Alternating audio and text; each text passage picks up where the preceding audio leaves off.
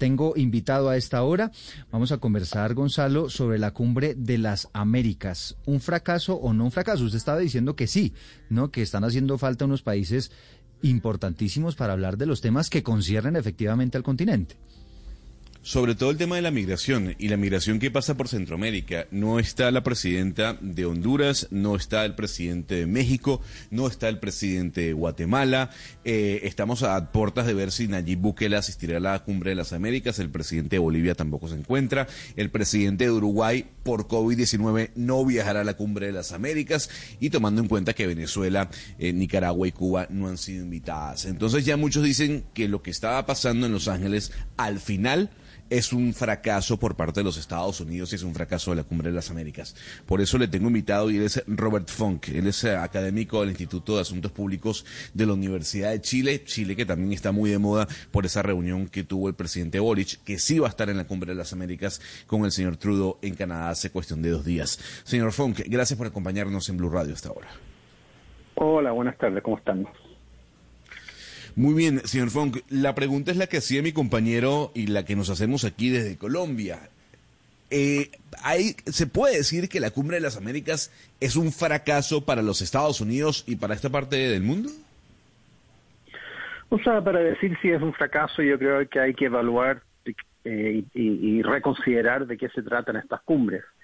Eh, si uno recuerda cuando empezaron, en el año 94, la primera cumbre en Miami, en esa época se hablaba de, una aspiración a construir una comunidad integrada, un tratado de libre comercio que iría desde Canadá hasta Patagonia.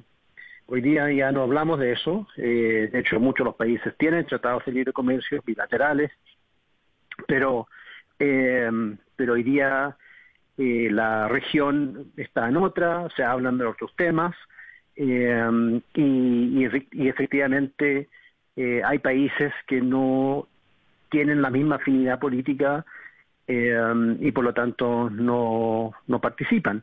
Entonces, de alguna forma, si uno lo mide por, el, por, los estándares de, de, esa época, tal vez uno podría decir que es un fracaso. Pero por el otro lado, lo que vemos, y yo creo que en esto Estados Unidos tiene algo de razón, que es que los países que han optado por no asistir para demostrar algún tipo de algún tipo de em, solidaridad con otros países no democráticos, yo creo que están en todo su derecho, pero también Estados Unidos está en su derecho para decir, bueno, esto no va, esto no está, eh, no es acorde con las, eh, los principios que hemos siempre em, postulado en, en distintas instancias, en la OEA, declaraciones, etcétera. Entonces, mucho depende de cómo uno lo mide y cuál es el, objetivo. Sí, está pasando, señor Funk, un poco lo que pasa en cada uno de los países con eh, la polarización y es que también el continente de alguna manera se está polarizando entre visiones diferentes de, de concebir los estados y su funcionamiento político. Sí, yo creo que hay algo, hay algo de eso, es verdad.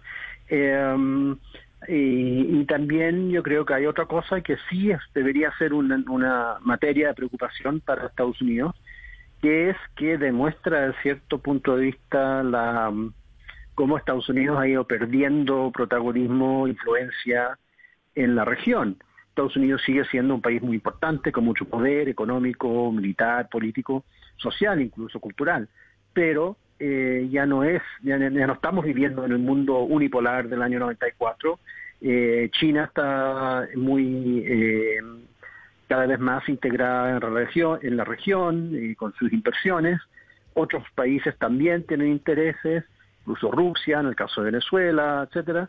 Y por lo tanto es un escenario mucho más complejo para Estados Unidos y tengo la impresión que, que la política exterior norteamericana todavía no, no asume ese cambio eh, y tiene que repensar la forma en que va a tratar los países de América porque vemos por ejemplo el caso de China que, que el caso de China que tiene las tremendas inversiones en la región bueno esas inversiones que vienen de empresas privadas pero sabemos que en China las empresas privadas también son un órgano de la política nacional de la política de Estado para Estados Unidos eso es mucho más difícil. Las empresas privadas no, no, no siguen las órdenes que vienen desde, desde el Estado. Entonces es un escenario mucho más complejo, diría. Eh, señor Robert, eh, digamos que es muy difícil a veces entender por qué esta cumbre es percibida como un fracaso de Estados Unidos. Si comparamos, por ejemplo, en el 2018, eh, que fue la cumbre en Perú, si no estoy mal, fueron solo 17 de los 35 países que son parte de la OEA. En este momento, si por ejemplo comparamos con las cumbres que hace la Unión Africana, pues esas muestran un show de cohesión mucho más fuerte que el que se muestra en la cumbre de las Américas. ¿No habla esto de un fracaso más de lo que hemos podido lograr o no lograr como región que de un país en específico? Sí, yo creo que eso es verdad. Eh, o sea, yo, yo a mí me cuesta pensar que esto es un fracaso específico de Estados Unidos, porque los, las temas que los temas que se van a discutir en la cumbre son temas de región. Eh, entonces, dejando de lado las opiniones que uno podría tener de la política de Estados Unidos, del eh, eh, siempre es importante reunirse para tratar temas como medio ambiente, temas como eh, igualdad de género, temas como corrupción o transparencia, las cosas que se discuten en estas cumbres. El hecho de que muchos países de la región estimen que no es necesario, que no sea urgente hablar de medio ambiente, que no sea, que no hayan beneficios en coordinar políticas de estos ámbitos, yo creo que dice mucho de, de, de, lo que nos falta como región en tomar en serio algunas políticas. Pero hay algo que yo no entiendo sobre esta cumbre en específico y es que, pues, eh, digamos que se decide que sea en Los Ángeles, Estados Unidos decide que sea en Los Ángeles justamente por la importancia alrededor de la inmigración. Y pues la ausencia de México es muy significativa porque uno dice que se va a poder lograr si México no está y el problema migratorio más grande pues está en la frontera entre México y Estados Unidos o en la frontera sur de México que también tiene que ver con México. ¿Esto no es un fracaso absoluto de esta cumbre?